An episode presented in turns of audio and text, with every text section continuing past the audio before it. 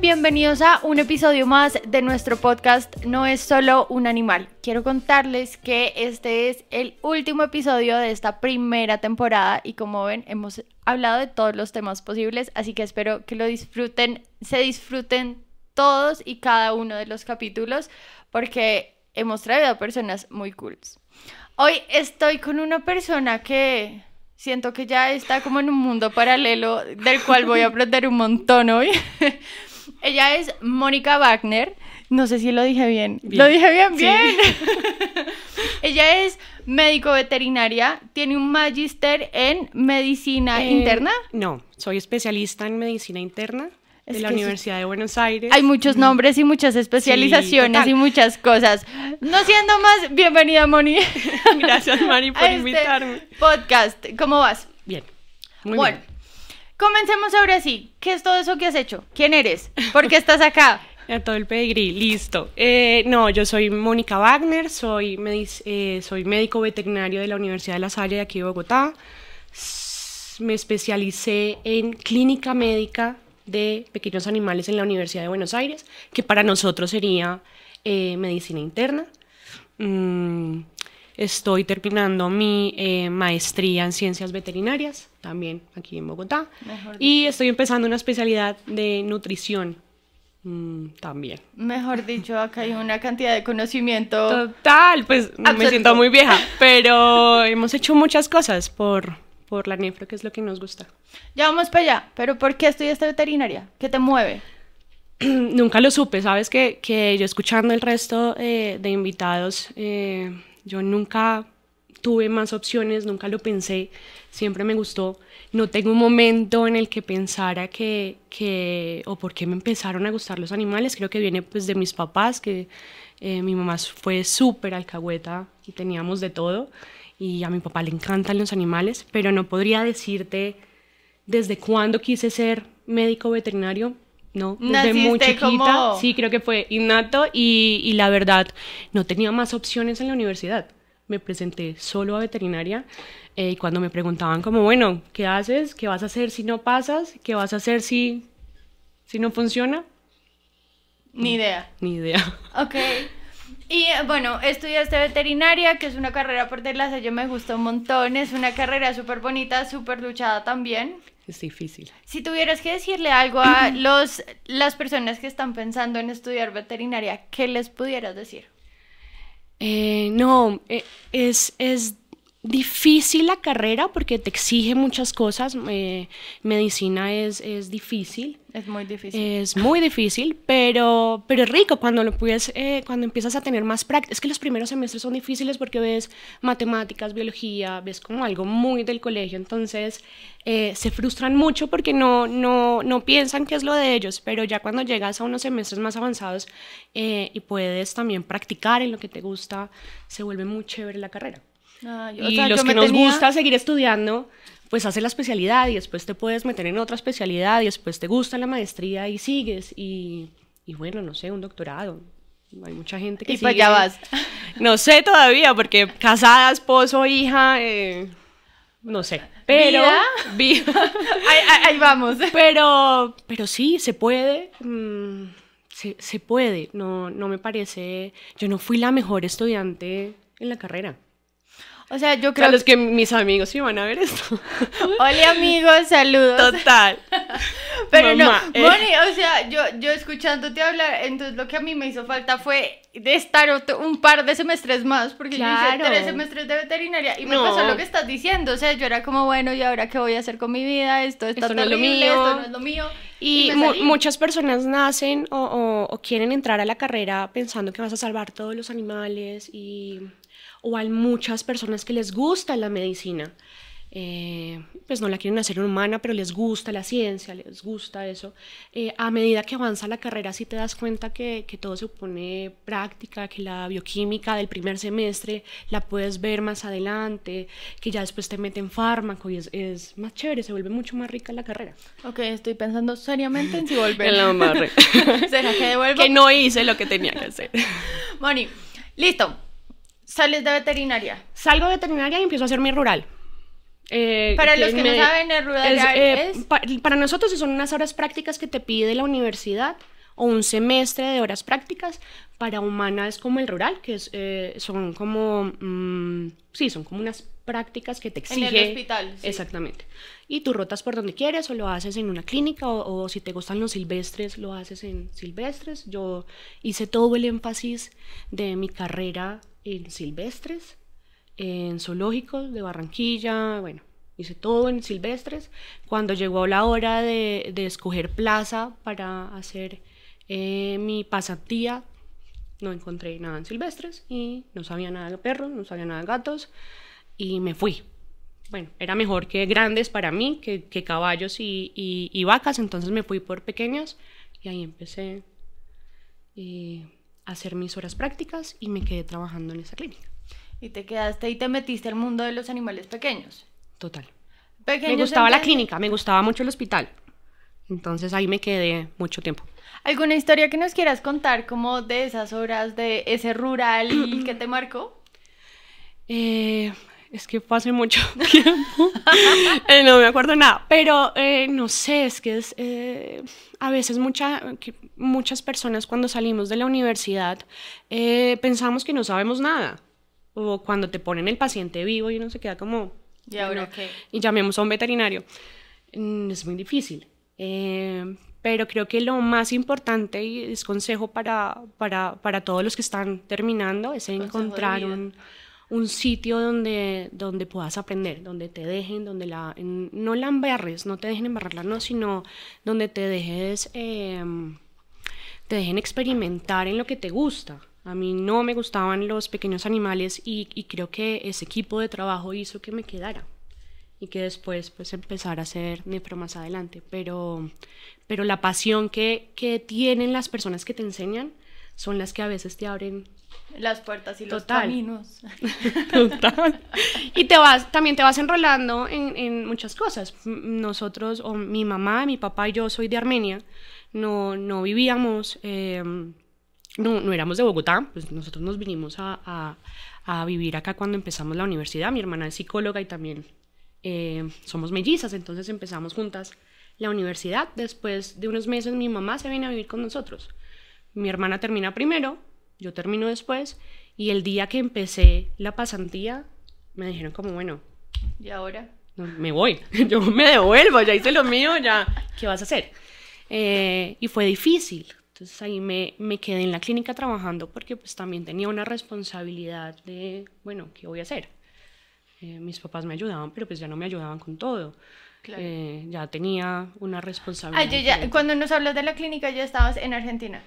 No, Estabas acá. estaba acá. Acá, Yo hago mi especialización creo que dos, tres años después. Ok. Entonces todavía estabas acá, estabas haciendo como estas horas. ¿Por qué decides irte? Eh, mm, no sé, ¿sabes qué? Que creo que yo en la clínica pues aprendí muchísimo mm, y creo que fue hoy mi esposo el que me impulsa a, a hacer cosas diferentes. Él ya tenía pues la especialidad, eh, ya tenía muy claro qué era lo que le gustaba de la veterinaria, qué era lo que se quería dedicar y pues yo era mucho más pequeña y quería hacer de todo. Entonces a mí me llamaban a hacer turnos 24, yo los hacía, 36 los hacía, eh, Durísimo me pareció un turno de 36 horas. pero pasa mucho, pues uno se dobla, uno- creo yo que las primeras 12 son difíciles, ya después Ya. te pasmas y Uno se acostumbra. Total. Entonces, como él tenía su, su vida tan craneada y nosotros, pues ya estábamos viviendo juntos y todo, entonces fue, creo que fue él el que me, me apoyó a también tomar la decisión de irme fuera un año a estudiar. ¿Y por qué Argentina? La verdad es que es mucho más barato. Había que decirlo. no, yo amo mi universidad, pero, pero pues, era mucho más barato. La, la educación en Argentina es, es, es muy barato, la renta es un poco más costosa, pero para mí era mucho más fácil. Ok. ¿Regresaste? ¿Algo, algo que, que quieras contarnos sobre ese paso como por, por la especialidad? Eh, no, la especialidad fue súper rica. De hecho, yo no, yo no, pues tampoco me craneé, nunca pensé que iba a terminar siendo especialista y menos en Argentina, o no, no lo, no lo pensé, la verdad. Eh, y Nefro también nació mm, de las casualidades de la vida. Yo empiezo a hacer mis prácticas, me quedo trabajando. Mi esposo eh, era el que hacía las ecografías. Yo estaba en una tusa mortal. Mm, y mis mejores amigas, siguen siendo mis mejores amigas, Hola amigas, saludos amigas. son las culpables que esté casada. Porque empezamos a salir, a mí no me gustaba, yo estaba en una tusa monstruosa y mm, las típicas, siempre nos invitaban a salir todas y ellas no llegaban. Eh, fue más o menos así. Entonces, cuando ya una noche salimos y me gustó y me pareció bien, pues ya no las necesitaba a ellas, empezamos a salir. A los cuatro meses Ya. nos fuimos a vivir juntos. Y ahí Miren todo lo que pasa en un episodio. O sea, Cuidado estamos- con la pasantía. Eh, cuidado con la pasantía, la historia de amor. O sea, Total, entonces, de, de, ver- de verdad, la nefrología para mí nace de, de una historia de amor. de amor. Porque, porque él Comienza ya y él ya llevaba- tenía súper claro que él quería. Total, y él llevaba mucho tiempo haciendo nefro. Ok. Mm, entonces, eh, la medicina a mí me ha dado, la veterinaria me ha dado todo en la vida. Muy bonito y todo, pero sí es difícil. Ahí empiezo a ser, eh, bueno, ya me voy a vivir con, con mi esposo eh, y él hace nefro. Mm, Para los que no entienden qué es. ¿Qué es La nefrología es la ciencia que estudia todas las patologías y, bueno, el metabolismo y todos las, las- los procesos que puede sufrir el riñón, todo el tracto urinario, que va riñón, uréteres, vejiga y uretra. Ok. A eso nos dedicamos. Ah, Nosotros vemos ¿Tú- ¿Ustedes tratan pacientes que, que tienen sufren alguna, alguna eh, enfermedad? sí, alguna patología del tracto urinario. También. La nefrología nosotros la unimos, pero es nefrología y urología. que son Que ya después vamos a hablar de eso, pero son...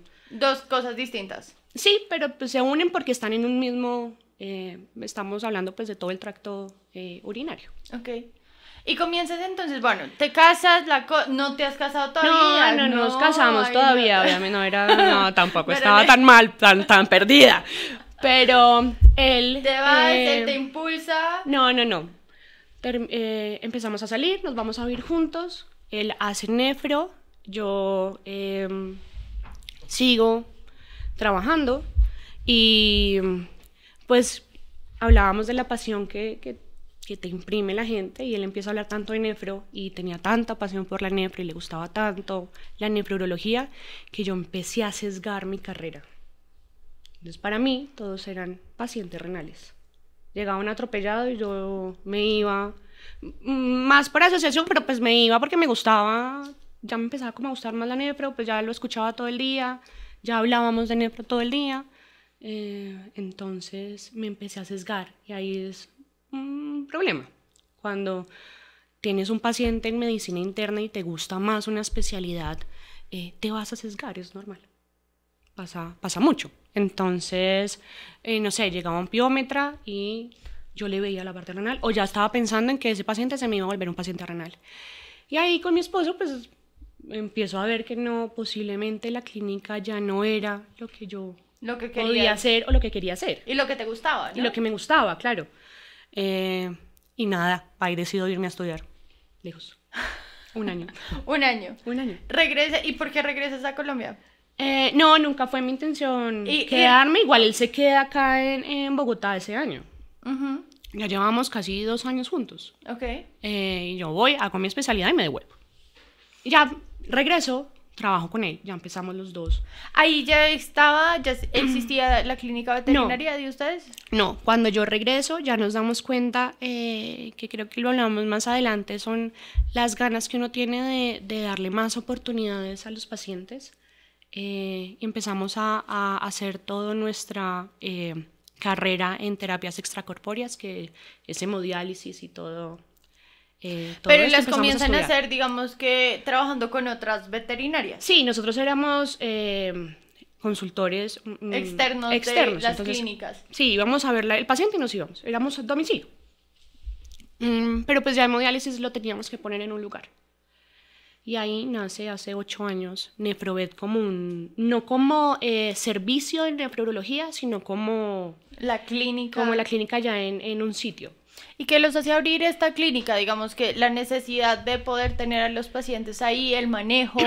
Sí, total, porque antes cuando, cuando veíamos pacientes por fuera, pues nosotros dejábamos las recomendaciones, hacíamos la eco, lo que pudiéramos hacer y ya, el paciente se quedaba bajo las, las indicaciones y el manejo de su clínica. Lo seguimos haciendo así, pero la hemodiálisis no la podíamos hacer portátil. Mm, claro, porque se necesita No podíamos pues, irnos con un camión con la máquina y ahí decidimos eh, eh, que necesitábamos un sitio propio donde pudiéramos hacer las terapias. ¿A qué pacientes se les hace una hemodiálisis? Estamos hablando, eh, antes de eso, aclaración, perros y gatos solamente. Sí, solo vemos perros y gatos, solo estamos capacitados para hacer eso. Ok, pero entonces listo, teniendo en cuenta perros y gatos, ¿qué pacientes califican para hacer hemodiálisis? Sí. No, no necesariamente la hemodiálisis eh, y la diálisis peritoneal, que es otro tipo de diálisis o de terapia extracorpórea. La terapia extracorpórea significa que em, necesitas una máquina para que haga la función del riñón. Ya más o menos te voy a explicar. Eh, no significa que tengas que tener algo renal. Eh, ¿Que tengas que estar enfermo? Sí, que tu riñón tenga que tener algo para que yo pueda optar a una hemodiálisis. Mm, esta terapia, yo pongo un puerto, un, un, catéter donde va a salir la sangre, eh, pasa a la máquina, la máquina tiene un filtro especial, el filtro filtra la sangre y la vuelve a poner al paciente ¿Este tipo de procedimientos son riesgosos? Para el, para el paciente no.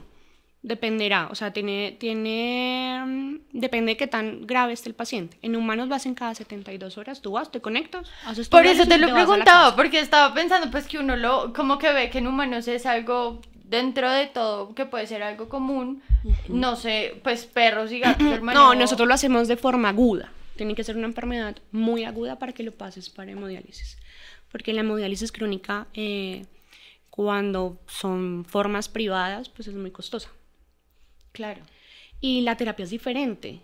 En humanos, pues estás consciente, te, no sé, estás... Al perro o al gato hay que, eh, tiene que estar bajo sedación. No lo sedas, pero pues no es fácil tenerlo contenido para que, para que se quede quieto y no se mueva. ¿Y cuánto puede durar? De unas 5 a 8 horas. Claro, tener ocho horas, un perro ahí quieto Cada tres días. No, no, es viable. Entonces lo hacemos, lo hacemos unas tres a seis veces dependiendo de lo que tenga el paciente.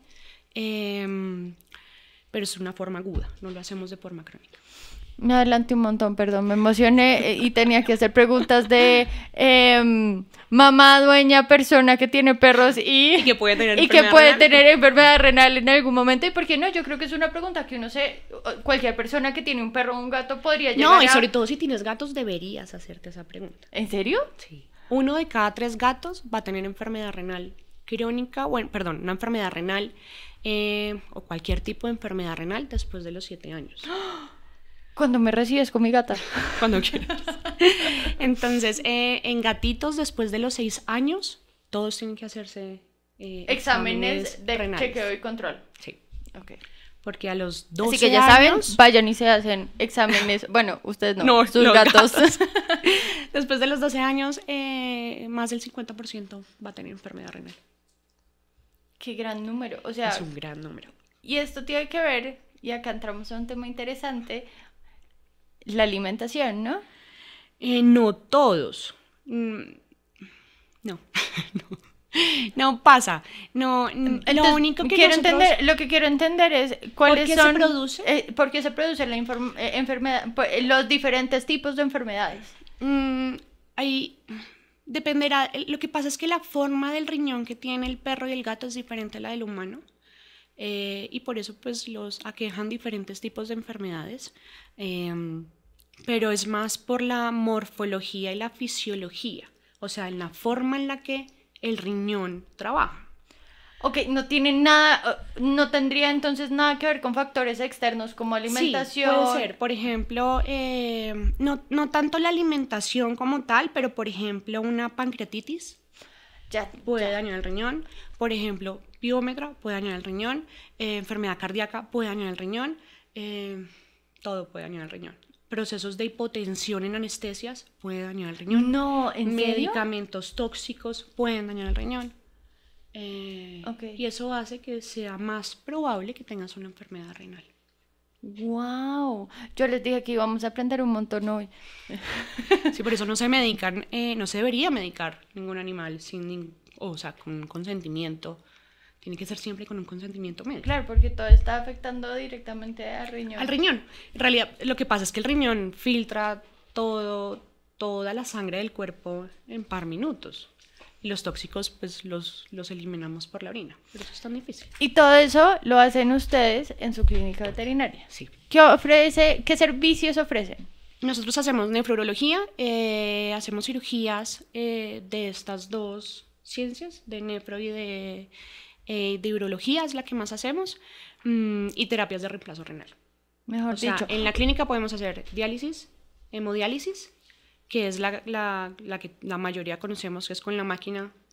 em, ¿Es igual a la de un humano? Pues obviamente entendiendo sí, las justas La máquina es igual. Ok. Gracias. La máquina es igual. ok. Y hacemos diálisis peritoneal. Lo hacemos ahí. Esa... No todos los pacientes necesitan esas terapias extracorpóreas, ¿no? No Claro, pero es que y, necesitan... y para allá voy, o sea, ustedes ofrecen un servicio que uno es muy único, creo, en Bogotá no hay ninguna otra clínica que lo ofrezca. no. Ustedes son literalmente súper especiales en ese servicio o Y muy atención. específicos. específicos en ese servicio, eso, esa era la palabra. Em, pero aparte, pues también se entiende que no todo, o sea, no es como que los pacientes que ustedes atiendan sean como, oh, es que llegó un gatito y tiene fiebre.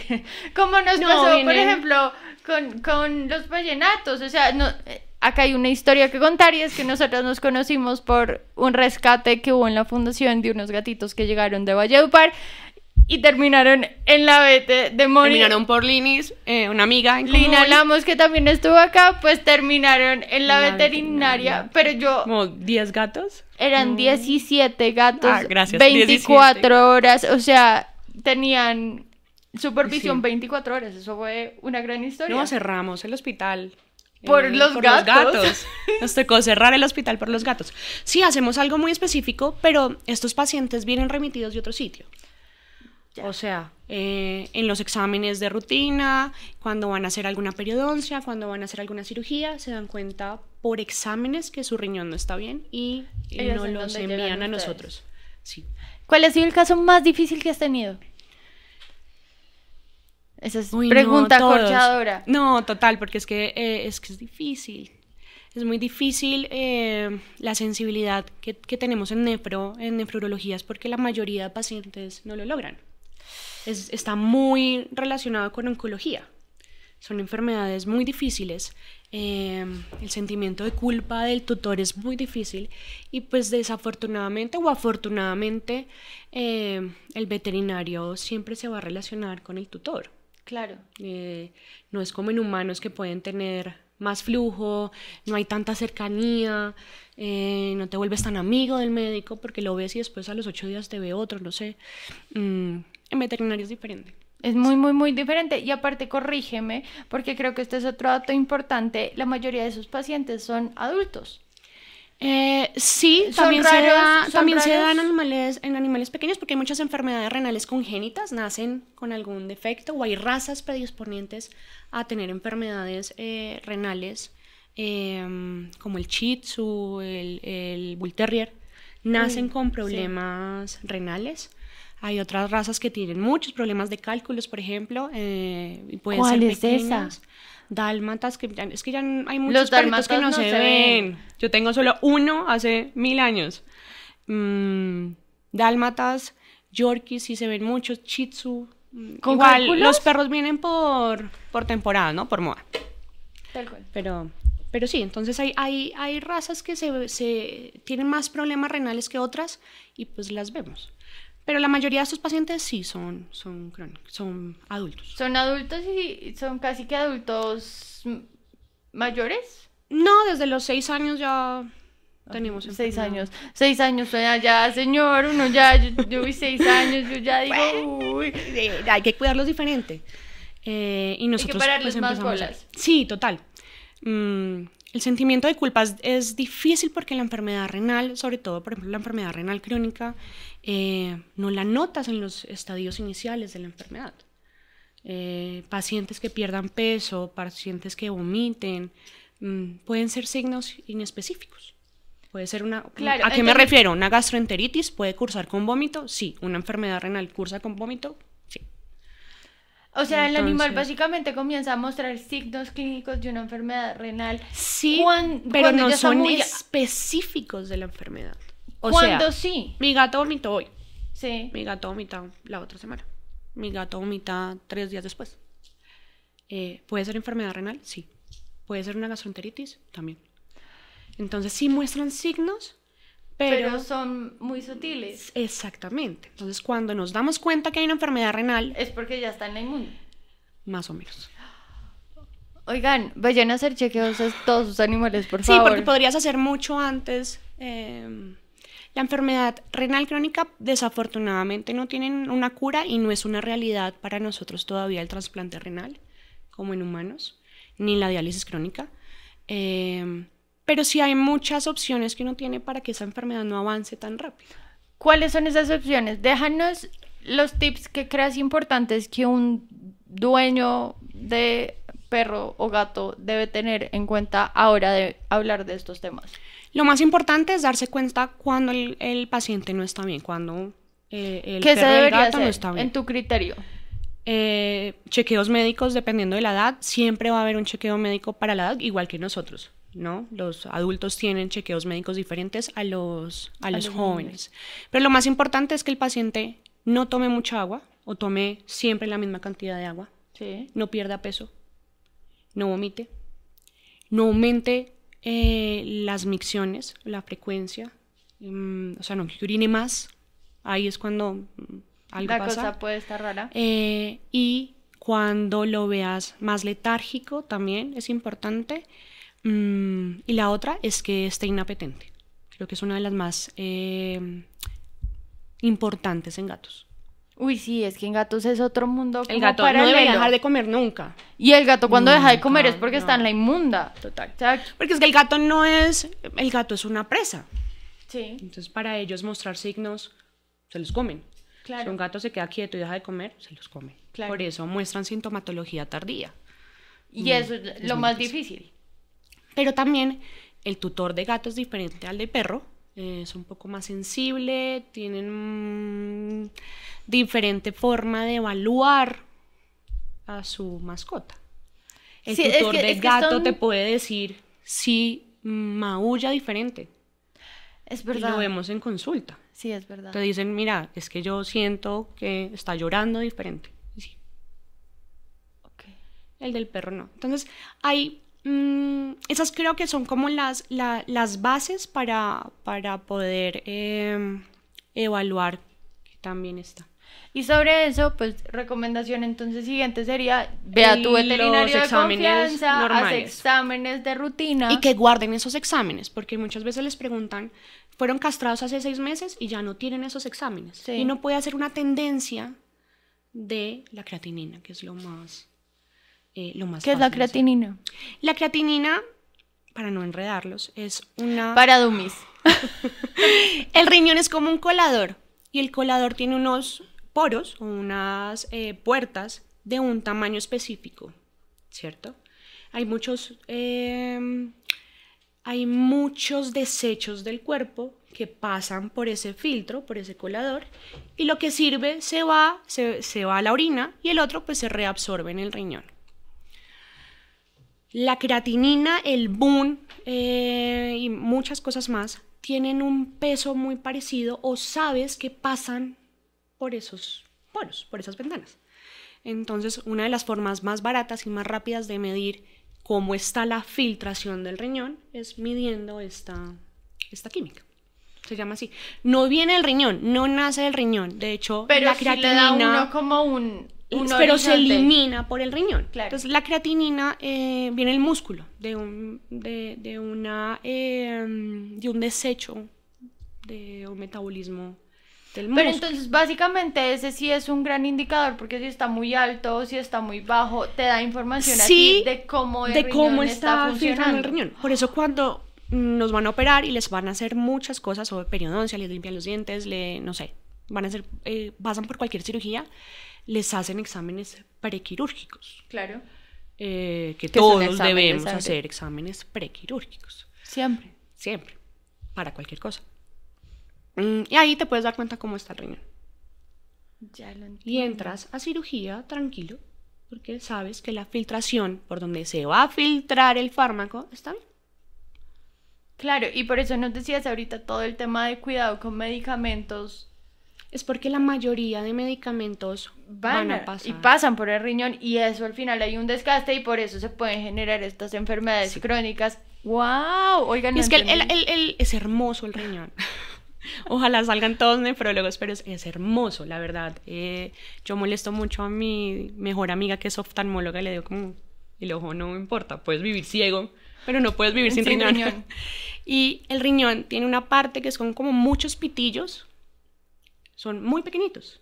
Y los túbulos, los que se encargan de filtrar, eh, se, encarga- se encargan de reabsorber cosas que nosotros necesitamos, pero si eh, se inflaman, pues se inflaman tantos y son tan pequeños que pierdes mm, esas estructuras funcionales del riñón.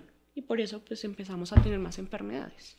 Oye, esto está muy interesante. Total, porque son cosas que nosotros podemos Prevenir. prevenir y, y- y como médicos pues y como tutores también exigir Claro, porque es que- buenas prácticas exigir Claro. un anestesiólogo que tenga una buena anestesia para que tu riñón no sufra exámenes de control para que eh, sepas que a futuro no va a tener ninguna enfermedad renal Claro, aparte uno de verdad creo que también puede ser muy consciente en, en todas esas cosas. Eh, me, me refiero a todas esas cosas como todos esos procedimientos que uno muchas hacer. veces permite, porque claro, es el veterinario y él es el que sabe, pero no siempre digamos que pueden estar hechos de una buena forma sin... Sí, es que entendemos que, que desafortunadamente nosotros eh, ten- como, como pues, humanos tenemos una, un- un- grandes problemas y uno es que eh, nuestra medicina humana es diferente a la veterinaria.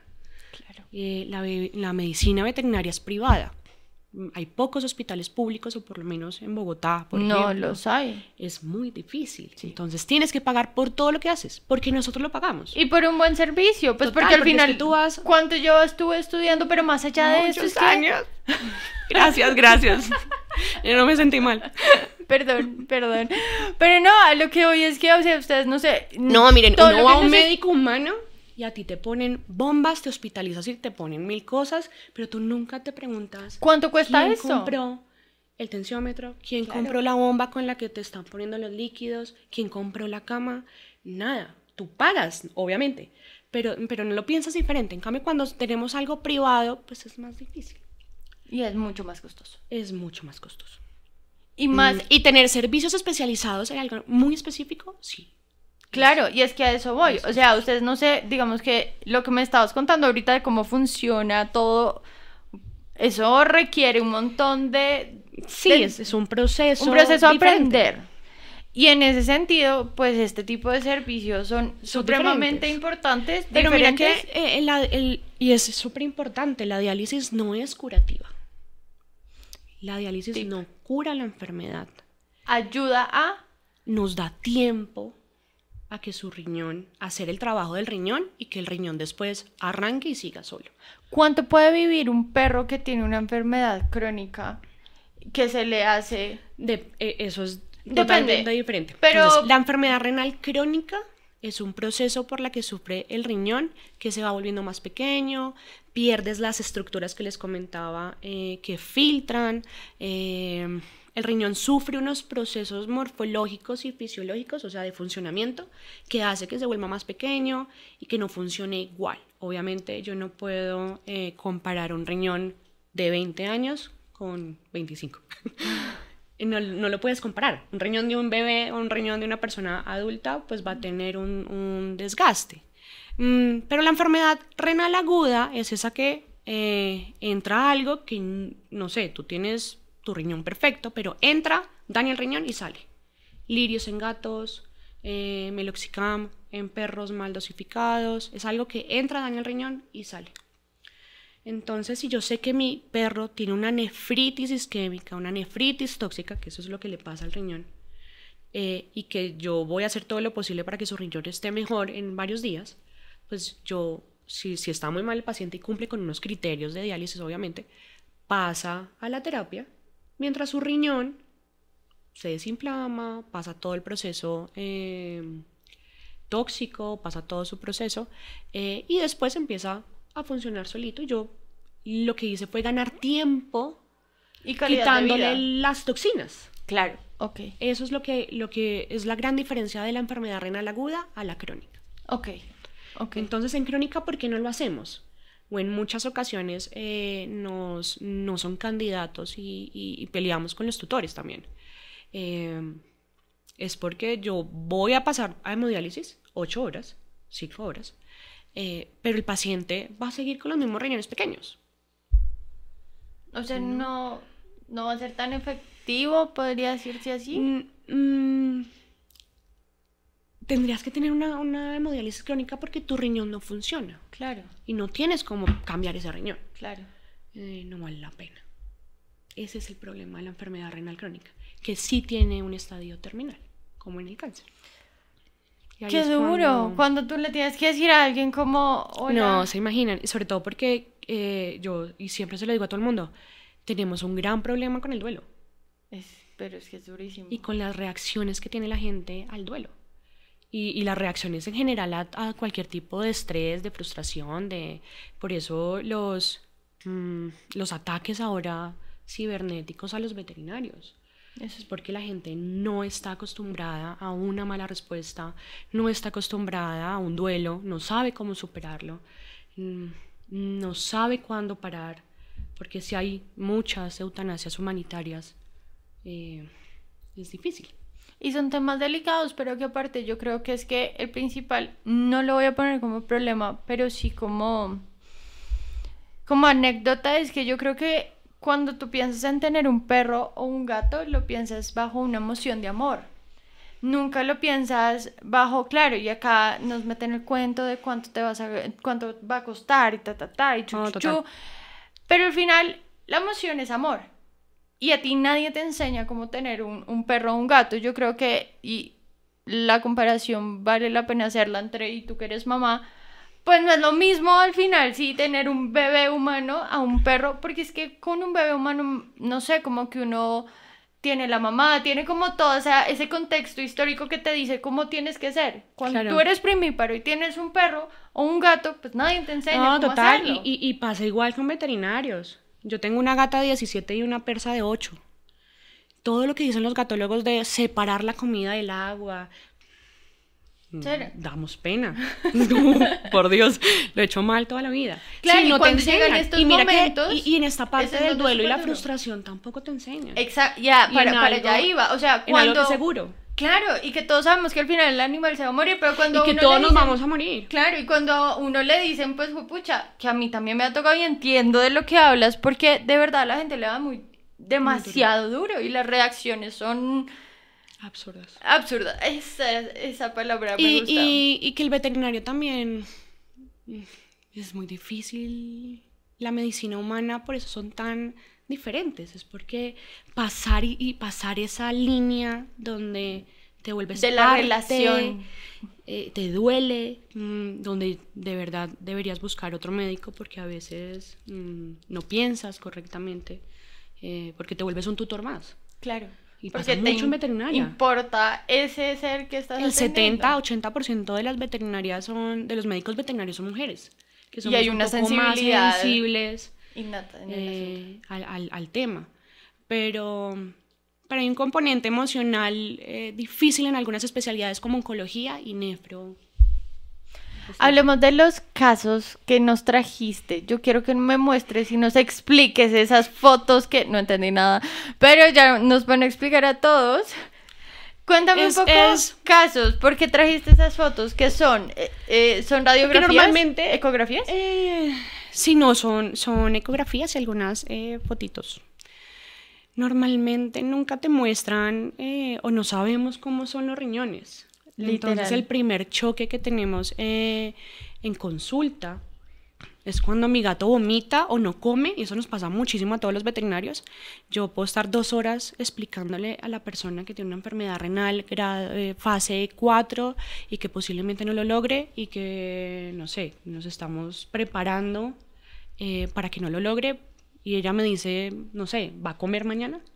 Es porque no, No lo entiendo. porque muchas veces sí vemos los corazones, pues los riñones No. no sabemos dónde Pero mira que, que va desde preguntas tan, podríamos decirlo, bobas, pero no bobas, que yo pensaba que era por esa- las enfermedades de los riñones tenían que ver con comida y no. No, nada que ver. Y entonces es súper Es importante súper importante que, que, que se entienda qué es el riñón. Claro, y qué hace y cómo funciona para cuando pues te muestren una foto de una enfermedad renal crónica. Uno diga, ah, sí. "Ah, Eso lo está súper lindo y todos como no está lindo. Eh, eh, es no. algo así. Súper, me encanta, me encanta. Y hablamos algo de urología que es la urología es mucho más más chévere porque no se mueren. Ay, qué, qué, qué belleza. El paciente no. No, se vuelve uno muy no, cruel, pero la verdad, eh, un urológico es, es lindo porque eh, uno lucha mucho por su paciente y uno estudia mucho para tenerlo, no sé, para hacer las últimas intervenciones. Y esa medicina se hace en Colombia, que tenemos una medicina veterinaria muy buena. Eh, nosotros que tenemos la oportunidad de salir y dar charlas y, y- y ver la realidad de otras personas que hacen veterinaria también con las uñas y eh, nos damos cuenta que el nivel de, de- de médicos veterinarios en Bogotá es, perdón, en Colombia es brutal. Sí, hay Sí, muy buen nivel. hacemos mu- o sea, hacen cirugías que las hacen los super top. Mm, y las hacen con regularidad. Lo que pasa es que no sabemos, pero mm, no sé, hay mucha gente que no sabe que hacemos diálisis o, o mucha gente tú dices como, bueno, tienes una máquina de hemodiálisis, ay, pero hacen diálisis en animales. Claro. ¿Hacen marcapasos en perros? Lo hacen. ¿Hacen marcapasos en perros? Total. Eh, y para eso estudiamos. Entonces, yo te muestro un riñón normal. Esto te lo pongo así. Espera. Y se fue. ¿Dónde Se fue, se fue mi riñón. Tengo preguntas. Es la bolita blanca, ¿cierto? Sí, es toda Ah. esta bolita. Entonces el riñón tiene dos partes muy importantes, que es como la parte gris. eh, la parte gris, que es la corteza. Vas a explicarnos. Espera.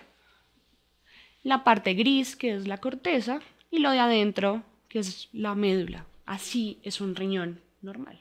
Y uno hace unas mediciones y, y- y varias cosas ahí. No está tan bonito el riñón.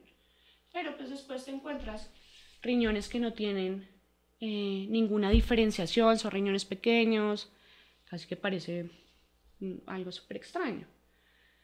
Otro riñón, súper raro. Este mira que no se alcanza a ¿Qué diferenciar. es normal. este? ¿Cierto? Y lo más lindo es, eh, o no, lo, lo- lo importante es que como tenemos dos riñones y por eso la gente puede eh, donar riñones, mm, el riñón contralateral o uno de los dos riñones crece, por eso es tan bonito los riñones, crecen y pueden hacer el trabajo de los dos. Por eso las personas que tienen sus riñones y no tienen ninguna enfermedad renal pueden donar un riñón y solo vivir con uno. Hay que cuidarse igual. Sí, quedan como, se, se clasifican como enfermos renales al no tener un riñón, pero lo Este pueden hacer. es un riñón, ¿cierto? Ese Ese es un círculo. riñón. Mírenlo, mírenlo. Este está, este está fácil de entender. Es, no, es lo es- más lindo que se ve en ecografía. Es ese circulito. Oh, y parece una esponja. Sí, parece un frijolcito, pero pues es un riñón que no está sano. No tiene una buena diferenciación de la corteza y la médula. Y mira este, que no es el mejor riñón, pero yo sí podría diferenciar la parte de afuera, que es lo gris, a la parte de adentro, que es lo negro. Ok. Eso es más o menos lo que... Que uno ¿cuál ha sido mientras nos sigues mostrando de verdad el caso que tú digas, este marcó un antes y un después en mi carrera? De no, yo soy la más llorona con todos. Sí, por eso, el más, Eh, el más. El más, este, este no, ya les muestro uno. Ay, me encanta. Este. Mm. Este es una gatita. Y además porque fue hace rato. Es una gata que fue atropellada, la rescatan, es, eh, la quieren dar en adopción, eh, la rescatan, pero la gata tiene incontinencia. Entonces nos llama el médico, nos dice, tengo una gata que eh, orina por gotas, mm, la quiero dar en adopción y pues obviamente mm, es muy difícil, todos sabemos que es muy difícil dar en adopción un tipo de paciente que tenga... Sí, que no controle esfínteres es duro. Creo que es una de las causas eh, de abandono más grandes que tenemos en, en Colombia.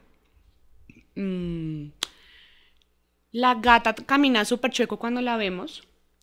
Mm, tratamos de hacerle eco. Cuando hacemos eco tiene una vejiga súper grande. O sea, la gata está obstruida. Em, no era incontinencia. Eso se llama que eh, orina por rebosamiento. La vejiga está tan llena que el esfínter se trata... Tiene que liberar alguna presión y lo que hace es gotear. Tratamos de sondearla. Sondear gatas es muy fácil. Más fácil que machos. Empezamos. nada. La otra, llega otro doctor. Nada. Lo más importante para nosotros es mm, ser muy leales y decir, no soy capaz. Llamen un veterinario, no puedo. Yo empecé, no pude. La doctora, no pudo. Llamamos a César, no pudo. Eh, y ahí le hacemos un medio de contraste, que es una, eh, una radiografía con un medio, con un líquido, que lo que va a hacer es teñir mm, por donde pase. Y al tomar la radiografía se ve más blanco eh, de, lo, de lo usual. Cuando ponemos la sonda, se sentía como un, no sé, como una bolsa llena de huesos. Como tú tocabas y era... ¿Qué es- sería esto? Sí, la, la- lo que pasa es que fue, la atropellaron, su médico no hizo. Eh, por costos no pudieron hacer Esto. cirugía, mm, tenía toda la cadera, mm, Vuelta a nada. sí, totalmente fracturada, eh, pero ya estaba, o sea, ya había pasado el accidente seis meses antes. Ella vivió seis meses con ¿Ah, sí? una vaina Sin loca en la ningún cadera tratamiento. sin ningún tratamiento. Caminaba raro, pero no. Los gatos son una hermosura, caminaba súper bien. Y lo que pasa es que la, lo que tenía esta paciente es que eh, pues destruyeron toda su uretra y para nosotros fue una sorpresa encontrar y tratar de arreglar. ¿Cómo se arregla una uretra? Ahí el problema. La uretra de las hembras, mm, como no tienen el pene, mm, es muy difícil de, de- de arreglar. Ahí lo que hicimos fue, que estaba por acá, pusimos mm, mm, Lo tengo que mostrar. Qué cool. Oigan, esto es muy cool. Como no tiene uretra por donde vaya a salir eh, la orina, Es como porque una nosotros tapa. no tenemos, exactamente, nosotros no, las, las hembras no tenemos pene, que eso es lo que nos diferencia de los machos. La uretra del macho eh, es más larga. Mm, al tener la fractura en la pelvis, no teníamos por dónde pasar la sonda. Entonces, lo que se ve en la radiografía es que la sonda no entra a la vejiga, sino que sigue derecho por donde Por quiera. cualquier lado. ¿Cómo orinaba? No tenemos ni idea. ¿Cómo no se había muerto? No tenemos Tampoco idea. sabemos. Eh, y lo que hicimos fue ponerle mm, un tubo de cistotomía, como tú dices, es una tapa como de flotador. Tú la abres, enroscas una jeringa, sacas la orina y la vuelves a cerrar. Y esa es la única forma que pudimos salvarle, salvarle la vida. Reconstruir, Arenita. bueno, ni siquiera solucionar la uretra. Y la, pues obviamente esa, eh, eh, la gatita duró ¿Qué pasó después con la gata? Nada, está súper bien. Estaba perdiendo peso por toda la fractura, por todo el, eh, el proceso de la, de la ruptura, pero bueno, nos faltaba hacerle una, una radiografía con medio de contraste. Ok. Creo que es una de las... No, no, ve uno muchas cosas Muy duras, ¿no? muy duras. Vemos el perro que lo muerden en el parque y le dan meloxicam y el tutor se equivoca o el médico se equivoca. Puede pasar, todo el mundo es humano y se puede equivocar. Eh, le dan la dosificación que no, no, o sea, le dicen tres días y le da tres tabletas, puede pasar. Mm, y daña el riñón, es un paciente que dura días, que se puede morir. Y eso En es días. muy difícil. Ya O mi perro que duró muchos años, 10 años, eh, y un fin de semana vomitó, no quiso comer, lo llevó al veterinario, tiene creatinina altísima y cuando vas a hacerle la ecografía los riñones son súper pequeños. El sentimiento de culpa del tutor también lo carga el médico. Claro, es que es terrible. O sea, yo acá en donde me ves y te estoy mirando con cara de drama Es porque. como, por favor. Ay, Dios, ahora ya. ¿Cuándo es que nos vas a recibir a toda la familia? Los cinco perros, dos gatos que allá Y vamos. pasan humanos. Pasan humanos. ¿Sí? También, claro. No, pues Hay claro. intoxicaciones, hay sobremedicaciones, hay muchas cosas. No, pues. El ibuprofeno, eh, bueno, todas estas Todas estas cosas que dicen no le des a tu. Al perro es animal". por algo. Hay una razón, no lo hagan, de verdad, no lo hagan. Es porque no, porque yo me lo tomo y no pasa nada. Sí, total. Pasa. O compran en vez del veterinario eh, el humano, porque vienen gramajes diferentes, también pasa. Pasa mucho. La sensibilidad del humano al meloxicam, al perro, es, Es distinta. diferente. Total. Entonces el, el del humano es de 7.5, el del perrito le das un poquito. Y ya. Y pues le damos la del humano, Claro. porque bueno, es difícil. Oye, me encanta todo esto que estamos hablando hoy. O sea, estoy como... No, no, no, mucha no sé cómo decirlo, es como en shock de toda la información, de que aparte eso es un tema muy específico, de que no es tan, ¿cómo decirlo? Como tan visual, o sea, visual en el sentido... el- Desafortunadamente no es, eh, es muy común la enfermedad, pero no es muy común los, los médicos que se dedican a nefrología. No son muy comunes y aparte no, no siento que sea como un tema que siempre esté puesto sobre la Sí, mesa, como un claro. moquillo. Sí, que es una enfermedad viral contagiosa de perros y todo el mundo habla del moquillo, pero no estamos hablando de estos temas. Y Ok. estos temas Sí, están son como casi que en el pan de cada día de la mayoría de animales. de muchos pacientes. de Sobre todo en muchos. gatos es muy común. Muy común. Oigan, ¿dónde te podemos encontrar? Estamos en Nefrovet, se llama Nefrovet. Y tenemos una sede En Facebook. Instagram, Nefrovet Twitter. Colombia. Nefrovet Colombia. Y Ahí la, nos encuentran. y la clínica veterinaria en dónde está ubicada. Está en la 148 con 15. Hay que ir con cita previa. Sí, solo atendemos eh, pacientes remitidos por médicos veterinarios. Ah, ok, si yo quiero abrir historia clínica con ustedes, ¿no lo puedo hacer? ¿O sí lo puedo Eh, hacer? si tienes una enfermedad ya descrita, nos gusta mucho que tengas un médico eh, ¿Tratante? general, Ok. como, ¿Cómo siempre lo hacemos. Con el humano. Sí. Eh, y la mayoría de gente pues ya tiene su veterinario general. Porque muchas veces se quedan con nosotros y nosotros solo tratamos problemas renales. Claro. Y hay muchas más cosas. Muchas más cosas Entonces, sí, sí queremos que, que el paciente tenga un médico general. Moni, ¿qué es lo que más te gusta de esta, esta pasión que vives todos los días? Como es una especialidad tan difícil mm, emocionalmente, mm, creo que lo que más me gusta es poderle brindar a la gente lo que yo quisiera que hicieran con mis, mis gatos y mis perros. Y es, em, no sé, que si eh, sean los últimos días y se va a morir el paciente, si no se va a morir, pues obviamente todos van a decir que salvar al, al, al perro, al gato es lo mejor. Pero a veces no es solo alargar la vida, sino ensancharla. Claro. Eso es lo más importante. Esa me tocó. Ya, amigos.